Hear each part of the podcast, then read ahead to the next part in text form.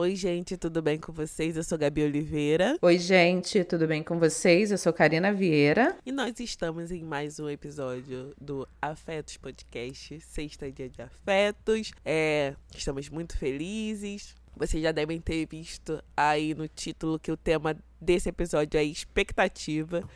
É, daqui a pouco eu já falo sobre o que levou a gente a chegar nesse tema. É, mas antes eu quero avisar vocês que estamos nas nossas redes sociais e essa conversa se estende nas nossas redes sociais, principalmente no nosso grupo do Telegram.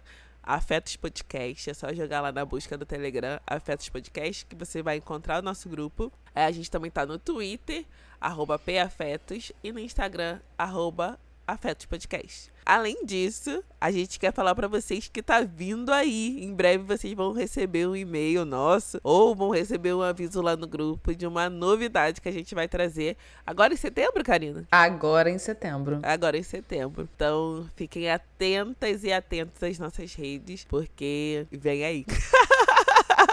E olha que interessante. Não, quando você trouxe esse tema, né, para falar sobre expectativa. Eu acho que é muito do que eu, a Gabi que, que, pediu, né? Pediu não, a Gabi que sugeriu esse tema, mas é muito do que eu estou vivendo neste momento, assim, tipo, coração na boca, coração acelerado. É nesse time da expectativa que está a minha vida no momento que nós estamos gravando sobre expectativa. Então, assim, não existiria um melhor momento para falar sobre isso. É, e assim, é interessante a gente perceber também como a gente partiu de dois lugares diferentes para trazer essa reflexão, né? Uh, quando eu trouxe, eu trouxe muito por conta de um filme que eu vi e de um comentário que uma seguidora fez, uh, falando que eu poderia falar mais sobre o assunto. Não sei quem já assistiu o filme King Richard, baseado na história da Serena Williams e da Venus Williams, duas das maiores tenistas do mundo. E aí conta a história do pai delas, que foi o treinador delas por muito tempo. E aí no filme mostra que antes delas nascerem, o pai sonhou que elas seriam tenistas, porque ele estava assistindo é um, um jogo de tênis, aí ele descobriu que uma determinada tenista ganhava não sei quantos mil dólares ou um milhão de dólares para estar tá ali e tinha, sei lá, 14 anos. Então ele decidiu que ele teria duas filhas para elas se tornarem as maiores tenistas do mundo. E aí alguém, e aí olhando, né, de forma romantizada, parece assim, ai, que maravilha, ele sonhou, acreditou e deu certo no final e tudo mais. As crianças, né, as filhas tiveram que lidar com a expectativa dele durante toda a vida. Ah, uma expectativa que impulsionava, impulsionava. Mas a gente também só conhece as histórias que, entre aspas, deram certo dessa expectativa dos pais. Mas quantas pessoas, né, estão por aí frustradas porque porque os pais dela, o pai delas sempre falava que elas seriam a, as melhores do mundo, né? Número um. Acreditou, é, trabalhou para isso, mas é, eu acho que a gente precisa trazer uma reflexão também sobre as expectativas que a gente coloca nos nossos filhos e também as expectativas e como a gente lidou e lida com as expectativas que os nossos pais colocaram na gente, nossos pais e nossas mães. Mas a gente vai conversar mais sobre isso. Eu vi King Richard, eu fiquei alucinada, porque primeiro que tinha trilha sonora de Beyoncé. É, ela estava sem fazer algum trabalho há bastante tempo, então quando eu soube que ela tinha pedido, foi um pedido dela para ela fazer parte desse projeto também era estrelada pelo Will Smith, que eu tenho um imenso carinho. Eu falei, cara, deve ser um puta de um filme. Eu conheci a carreira da Serena e da Venus de uma, de uma forma muito superficial, tipo, só pelo que eu via nas reportagens, pá. E aí eu vi o filme e fiquei extremamente encantada. Eu não tive nenhuma visão crítica, Gabi, sobre o filme, assim, eu não pensei, na verdade, o quanto é toda essa expectativa do pai delas era um pouco complicada, e aí eu vou me alongar mais sobre isso mais na frente. Mas eu tive uma visão muito romantizada do filme, assim. Eu achei muito incrível o fato dele realmente é, fazer das tripas o coração para que elas chegassem onde elas chegassem. Só que aí é, é muito interessante, assim. Eu já falei algumas vezes isso aqui no Afetos e eu falo de novo. É muito importante que a gente compartilhe e troque experiências com outras pessoas, porque geralmente é nesses encontros e nessa troca que a gente aprende mais, sabe mais, ou tem uma visão diferente e mais agregadora do que a gente viu, porque eu não tinha pensado o quanto ele sufocou essas meninas a ponto delas viverem para o esporte, porque era algo que ele queria que elas fizessem. E também uma coisa que você colocou até na sua postagem lá, Gabi, o quanto ele é, simplesmente abandonou os outros filhos para se dedicar exclusivamente ao sucesso a qualquer custo que a Serena e a Vênus teriam de acordo com o que ele queria, assim. Então eu fiquei muito encantada com o filme, mas confesso que eu não tinha parado para pensar é, fora dessa caixa romântica que eu estava vendo, sabe?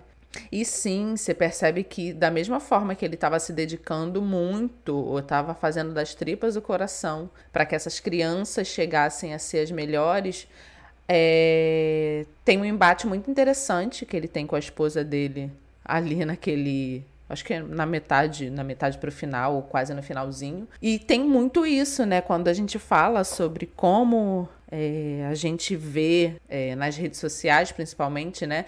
Histórias de sucesso, histórias de superação, histórias do que eu consegui. A gente sempre tem acesso ao final do processo.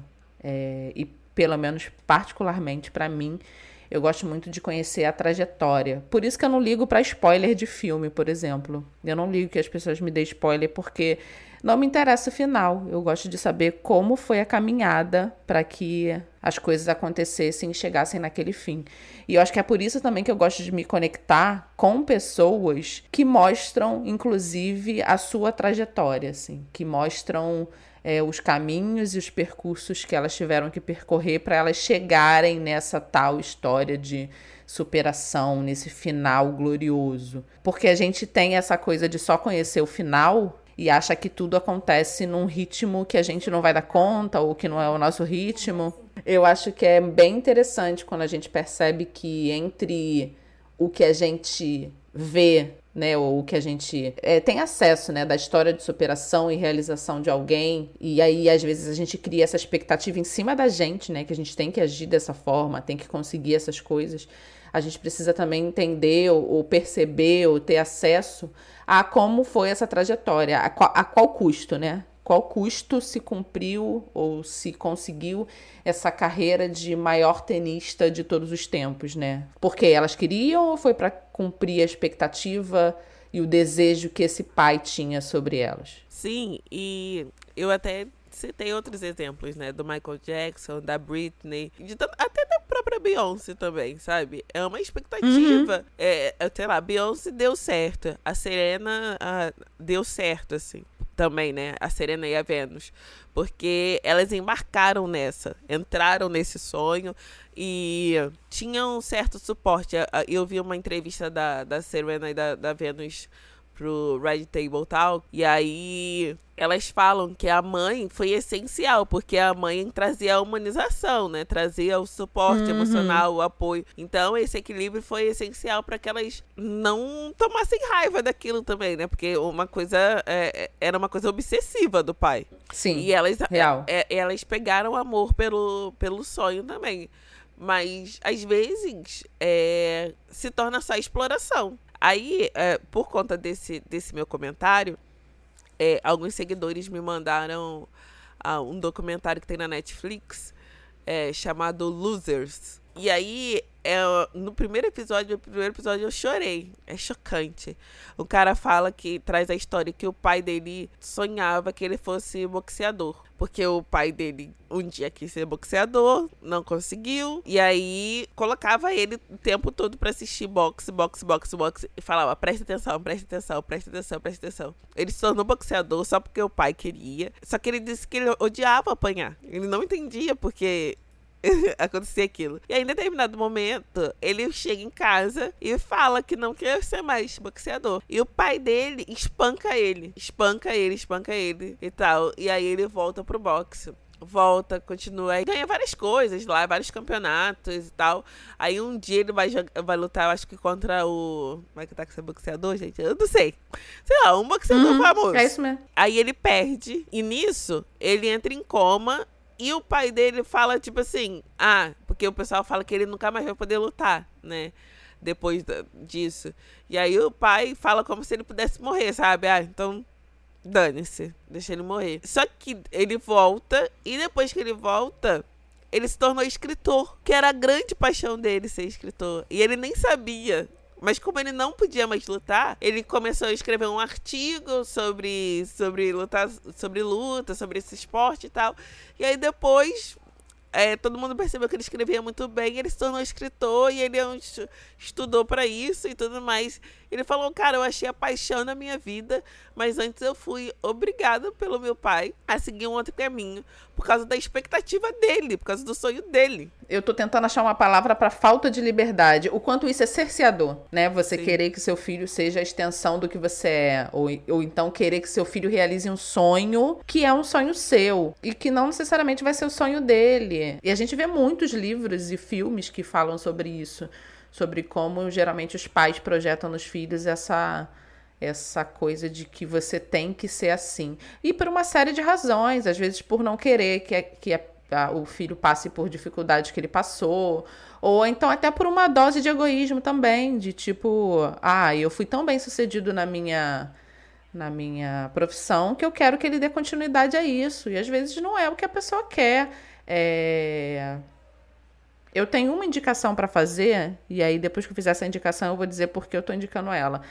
Sexta-feira passada eu vi Marte 1, do Gabriel Martins, que é o filme que está concorrendo, é, entrou na lista, né, para concorrer ao Oscar de filme estrangeiro. Marte 1 é um filme, assim, incrível, lindíssimo, lindíssimo. Acho que foi poucas vezes na vida eu vi uma família preta retratada na tela com tanta humanidade, com tanta delicadeza, com tanta sutileza, com tanta beleza, assim. É um filme encantador, encantador.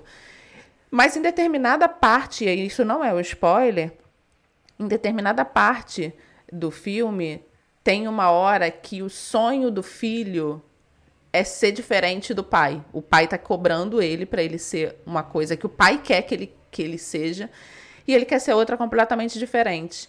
E ali, mais uma vez, a gente vê esse exercício de expectativa. Tipo, o filho claramente se diverte, é o hobby dele, mas ele não quer fazer daquilo a sua profissão. E o pai quer que ele faça. Não, você precisa ser isso aqui. E tem uma hora que ele fala: Não, mas eu não quero. O meu sonho não é ser o que você quer que eu seja. O meu sonho é ser outra coisa, é ser isso aqui. E eu acho que são poucas os, os, as pessoas que têm coragem, às vezes, de entrar no embate com o pai ou com a mãe, ou com o, o seu cuidador, né? Qualquer que seja a configuração, de que eu vou frustrar a sua expectativa. É, eu não vou ser o que você quer que eu seja, porque esse não é o meu sonho. Como você falou aí no, no documentário, né, do Losers, eu vou ver, eu, eu não vi esse documentário. Mas é isso, o cara, o cara quase que precisou morrer para ele conseguir ser quem ele queria ser desde o começo, sabe? Porque ele só queria. Ele, só estava cumprindo uma demanda que não era dele. Ele só estava cumprindo a expectativa do que o pai dele achava que ele deveria ser. É, e quando a gente fala de expectativa, principalmente dessa visão mãe e filho, né, pai e filho, eu só posso falar de um lado da história porque eu não sou mãe. É, eu não tive isso. Minha mãe sempre me deu liberdade para eu ser o que eu quisesse ser, sabe? Ela nunca me cobrou nada, assim, nem a faculdade. Primeiro porque não era uma realidade para ela, então só o fato de eu pensar em fazer faculdade para ela já era nossa, isso é incrível. Então eu sempre tive muita liberdade para ser o que eu quisesse ser. Mas ao mesmo tempo existe a expectativa também de outras pessoas, né? A gente, eu falei sobre isso no último episódio do Afeto, sobre culpa, como algumas pessoas colocavam em mim é, essa coisa de que você precisa seguir a carreira acadêmica e eu tive que ter, depois de muito negar a mim que não era isso que eu queria, eu tive que ter muita coragem de falar: não, tipo, eu não vou cumprir essa expectativa porque isso é o que você quer, não é o que eu quero fazer.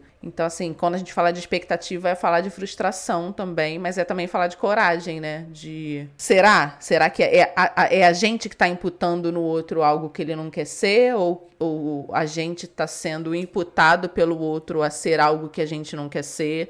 Em, em, qual local a gente se localiza quando a gente fala de expectativa, né? Como a gente lida com a quebra das nossas expectativas também. Ainda nessa reflexão dos filhos, né? Que eu tô nesse momento maternidade, eu, como filha, não recebi. Não, também não foi, não foi uma coisa assim que os meus pais colocavam muita muita pressão em nada. Eles tinham a expectativa que eu tivesse uma vida melhor que a deles. É, no sentido de ter mais escolhas, de não trabalhar num serviço pesado, né? É, como da minha mãe, por exemplo, como minha mãe trabalhou. Minha mãe no início da adolescência trabalhou como empregada doméstica e tudo mais. Então eles tinham essa expectativa de uma vida melhor para mim. E eles é, se organizaram para isso, mas eles não colocavam a expectativa do ah, você tem que fazer isso ou aquilo, sabe? De, de às vezes, por exemplo, às, às vezes quando a pessoa vai testar, prestar vestibular, a família fala, ah, você tem que fazer medicina ou direito. Não, não, não tinha essa imposição nem essa expectativa. Mas, como mãe, eu sempre me orgulhei muito de, de ser e de estar nesse lugar de também não ter muita expectativa em relação aos meus filhos. Quando eu estava no, no, no, início do processo de aproximação com os meus filhos, para quem não sabe, eu sou mãe da Clara Lua e do Mário. É, e o Mário, ele tem, tinha um diagnóstico de autismo, né? De ser uma criança dentro do espectro autista. E agora com acompanhamento, a gente até acha que não é isso, que é um, é um outro caso, que é um caso de DI, que é deficiência intelectual, né? E eu tô falando esses termos, mas eu não sei direito falar as coisas, tá, gente? Então, qualquer coisa pode me corrigir no grupo. Mas, é, basicamente, os terapeutas que acompanham ele acreditam hoje que é deficiência intelectual. Aí, como ele tinha esse diagnóstico, a pessoa que fez a ponte para para nossa aproximação, ela em um momento é necessário esse processo. E aí ela me ligou. E aí ela foi, falou desde da, das dificuldades né, que ele tinha na questão educacional e tal. E aí ela falou: olha, se o seu sonho é ver o seu filho entrando numa faculdade, talvez é melhor que você não siga com essa aproximação. Aí alguém pode falar, é do, nossa, que dureza, mas o papel dela é esse, sabe? Porque o papel dela é ser o mais dura possível para que as crianças não não sofram mais um processo de abandono por falsa expectativa, vamos dizer assim. E aí quando ela trouxe isso, eu pensei, nossa, nossa, nunca me passou pela cabeça nada disso, assim, eu não tenho essa expectativa, não, não, nunca fiquei sonhando, sabe, com que os meus filhos vão ser de profissão, né? nem nada disso. Aí, né, me achei super, ok, mãe, sem expectativas, sem expectativas. Eu sou muito dessa coisa do cuidar do presente, dar as melhores possibilidades no presente. E no futuro, né, o futuro ao universo pertence. Só que aí eu fui fazer uma palestra sobre o documentário Longe da Árvore.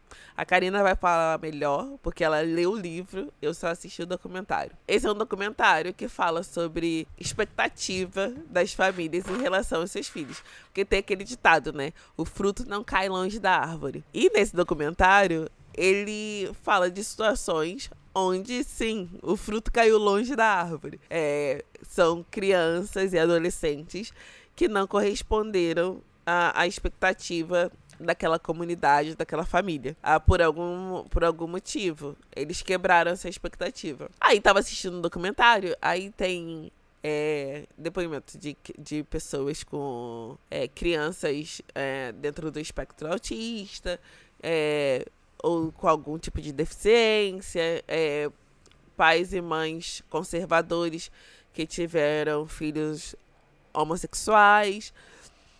E até aí eu tava, ah, gente, pelo amor de Deus, né? O pessoal, o pessoal mais careta. Só que aí tem uma parte que é uma mãe que o filho é, adolescente saiu de casa com canivete e simplesmente cortou o pescoço de um, de um menino que estava andando no parque, matou o menino e estava preso. E aí, quando veio essa mãe, eu pensei, ok, essa expectativa eu tenho sobre os meus filhos. Eu tenho a expectativa que eles não prejudiquem os outros, não matem ninguém, não sejam pessoas ruins e essas coisas essa não é uma garantia, mas é uma expectativa em que a gente coloca assim em cima do outro. Ah, isso é bom ou ruim? Não sei, mas é uma expectativa e é uma expectativa que quando é quebrada é muito bruscamente quebrada. A mãe fala né, que ela revisitou a vida várias vezes. Esse documentário está no Globoplay que ela revisitou várias a história deles várias vezes, tentando identificar onde foi o momento que, que aconteceu isso. E ela fala, nós éramos uma família amorosa. Nananana. Então eu não consigo entender. Mas é porque é uma expectativa que o seu filho seja bom, pelo menos, sabe? E quando isso se rompe? E aí você trouxe isso, né? De e quando isso se rompe? É, eu tive a facilidade desse livro cair no meu colo, porque eu trabalhava na livraria. E eu li O Longe da Árvore, do Andrew Solomon, que é o autor, é, em 2013. Eu lembro que eu ia. É um livro grande, são mais de 800 páginas. E eu andava com esse livro para cima e para baixo, porque é fascinante a forma como ele descreve realmente a questão da identidade de pais e filhos e de filhos que cresceram ou que nasceram longe da árvore, né? Que são diferentes na, na questão da identidade dos seus pais ou dos seus genitores ou dos seus, de, dos seus, dos seus criadores, né? O livro ele se divide em 12 capítulos, e aí são, primeiro capítulo, filho, segundo, surdos. Eu vou falar exatamente da forma que está escrito. Então, pode ser que não se use mais essa nomenclatura. É, terceiro, anões. Quatro, síndrome de Down. Quinto, autismo. Sexto, esquizofrenia. Sétimo, deficiência. Oito, prodígios. Nove, estupro. Dez, crime. Onze, transgêneros. E doze, pai. Ele começa o primeiro capítulo falando sobre ele enquanto filho e ele fecha o último capítulo falando dele enquanto pai.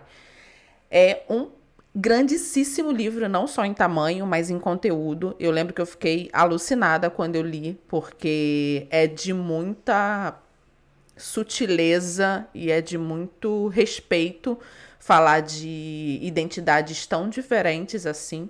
E aí, por diferentes, a gente está dizendo só isso, que diferem, não são. É, não tem um, um grau de valoração aí de ser menor ou maior. É, e ele fala dele enquanto um homem branco, gay e judeu. É, e ele fala que dentro da comunidade dele, né, dentro da família dele, só o fato dele ser gay já fazia ele com uma identidade diferente dos seus pais, que eram pessoas hétero. E depois ele amplia essa identidade para a construção dele enquanto um homem judeu, onde pessoas que são judeus são é, discriminadas. É, o livro é bastante interessante, é um socão no estômago, tem capítulos que são muito duros. O capítulo 9, que fala sobre estupro, tem um, é, passagens que são muito duras, porque falam de é, pessoas que sabem que são frutos de estupro e como elas lidam com isso, e de pais e mães é, que mantiveram né, esse, essas, essas crianças né, que não é, optaram pelo aborto, sabendo que essa criança seria fruto do estupro, e como ela lida com essa dualidade. Eu digo dualidade porque isso está escrito no livro de uma mãe específica, que ela fala que ao mesmo tempo que ela nutre um amor absurdo por essa criança, ela o tempo inteiro é lembrada que a criança é fruto do ato mais violento com o qual ela foi vitimizada. É, é muito bom mas é um livro que você precisa ter é, você tá com uma mente tranquila para ler, senão ele te atravessa de várias formas. Mas o Andrew, ele tem um. Uma, é o que eu falei, né? Ele tem uma sensibilidade e um carinho ao tratar desses assuntos que realmente te envolvem. E, cara, esse livro, pelo menos para mim, teve um potencial de quebrar estigmas e de possíveis preconceitos absurdo, assim. E eu acho que é isso que é interessante no livro. Ele traz a humanidade para todas essas, essas identidades consideradas desviantes, né? É, inclusive é, ele fala de situações, ele entrevista, ele entrevista muitas pessoas que estão dentro dessas identidades de cada capítulo, e isso que eu acho que traz também uma um olhar mais amplo e mais humanizatório, assim, mais humanizante de todas essas pessoas. É, entendendo também que ele faz parte dessa identidade que é considerada diferente, assim. Ele tem outros assuntos, ele tem outros livros, ele tem um que ele fala sobre depressão. Ele é diagnosticado com depressão severa, que é um dos melhores livros. Eu não li, mas quem leu ou a comunidade, né, que fala de depressão, fala que é um dos melhores livros que falam sobre isso. E ele tem um outro que, se eu não me engano, fala sobre suicídio. Eu posso estar errada. E eu acho que é sobre isso, assim, quando a gente fala dessa coisa de expectativa, é... a gente precisa mais uma vez falar sobre frustração, sobre como a gente lida com essa frustração, porque expectativa nada mais é do que esperar algo, né, de alguém ou de alguma situação. E esse livro especificamente é um livro que fala muito sobre como a gente pode olhar com mais humanidade ou entender que a diferença não é sinônimo de inferioridade ou, ou a diferença não é sinônimo de menor.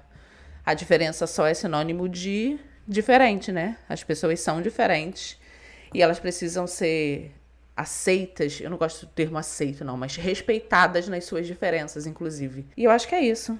O que, que você tem mais aí para falar, Gabi? Eu acho que a gente falou bastante sobre essa expectativa intergeracional, vamos dizer assim. Mas a gente não falou muito sobre como a gente se sente quando as nossas expectativas são quebradas, né? E como a gente lida com a expectativa. Porque a expectativa, às vezes, traz muita ansiedade. É... Sim. A expectativa com a vida, Sim. assim. É, às vezes eu fico vendo Vou citar a Areta, minha prof... que era minha professora de inglês. Se Deus quiser, vai voltar, tem que, tem que voltar para inglês. e a Areta tem umas postais assim, né? Ai, eu achei que com, com a minha idade eu estaria casada, não sei o que, né? Não é? e eu sempre olho assim, e, e todo mundo tem alguma expectativa. E a sociedade nos impõe também algumas expectativas, sabe? E eu não sei ah, se foi por conta da criação, mas eu tenho uma tendência a lidar bem com a quebra de expectativa. E eu também tenho uma tendência a não colocar muita expectativa é, nas coisas. Eu sempre fico, ah, ok, vamos ver no que vai dar, sabe? Eu não sou muito. Nesse sentido, eu não sou ansiosa. Eu sou mais. Outras coisas. A minha ansiedade se dá por outras coisas, sabe? Por achar que talvez é, eu não vá dar conta de alguma coisa. Mas no geral eu não sou muito ansiosa com, com, com eventos. Eu sou e eu tô vivendo um momento de uma grande expectativa. É, o que fez com que a minha ansiedade ficasse um pouco mais exacerbada e fora de controle do que nesse último ano, por exemplo. Eu, óbvio, né, eu tô falando de um local que é meu, mas acho que isso pode ser compartilhado com mais pessoas que também têm é, ansiedade diagnosticada, é que tudo que foge da minha rotina me gera expectativa. Eu sou muito certinha, assim, na minha rotina, né? Acordar, tomar café, trabalhar, é, ver Masterchef à noite, que é só o que eu faço. Eu ainda estou viciada em Masterchef. É, mas qualquer coisa que saia da minha rotina já me gera uma grande sensação de o que vai acontecer. E como eu tenho tendência a ser controladora, eu também tento de todas as formas, e aí, né, a receita da frustração está posta, está dada. Eu tento de todas as formas controlar aquela situação. E às vezes no final do dia, o que teve que acontecer aconteceu e não gerou nenhuma grande é, ruptura dentro da minha rotina. Mas essa coisa da expectativa, ela me acompanha às vezes em menor grau, às vezes em maior grau. No momento, eu estou com a expectativa, assim, no talo. Quando a gente fala o tanto vem aí, vem aí, vem aí, é, é uma coisa que a gente está há muito tempo é, pensando, elaborando, construindo, eu e Gabi. E aí isso, isso tem me gerado muita expectativa. E aí eu fico, ai, graças aos céus e ao universo que isso está nascendo, ou que isso já nasceu. É, mas agora é saber de que forma as outras pessoas vão lidar com uma coisa que a gente construiu com tanto carinho. Por isso, essa expectativa toda. Eu lido bem com a frustração. É, a gente falou no episódio passado sobre culpa, e aí a Gabi, eu lembro que a Gabi me perguntou, mas aí, o que, que você faz quando você é, é, se sente culpada por alguma coisa, né? Quando você vê que você errou. E a minha resposta foi uma só: eu choro. Assim que eu lido com a frustração. Eu choro primeiro, desago, boto para fora todas as águas que me contêm. Depois eu dou uma, uma fincada de pé no chão e. Peraí, vamos lidar com a realidade agora. Isso, qual, quais foram os impactos que isso teve na minha vida e de que forma eu posso é, me sobrepor a isso. Então, eu consigo lidar de uma forma mais humana e mais tranquila com a minha com as minhas frustrações. Tipo, se eu não conseguir fazer isso agora ou se isso não deu certo agora, talvez seja porque não foi, não é para ser ou talvez seja porque eu, nesse momento eu não estou pronta para isso, mas lá na frente eu vou estar. Tá.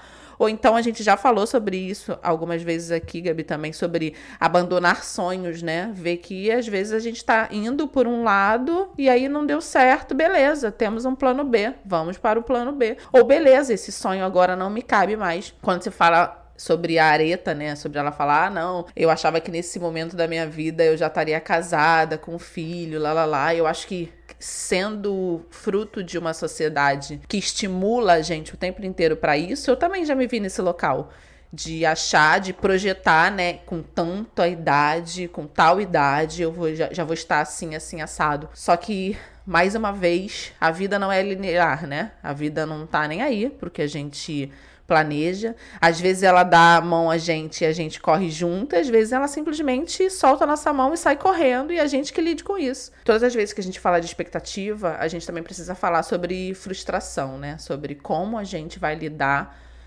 se essa expectativa não for cumprida. O, de que forma a gente vai agir se o que a gente espera que aconteça não acontece. É isso, gente. Eu espero que vocês tenham gostado do episódio. Me digam nos contem como que você lida com as suas expectativas, como você lida com as expectativas que foram colocadas sobre você. Eu acho que esse episódio vai merecer uma parte 2 com os comentários que a gente vai receber. Tô sentindo isso.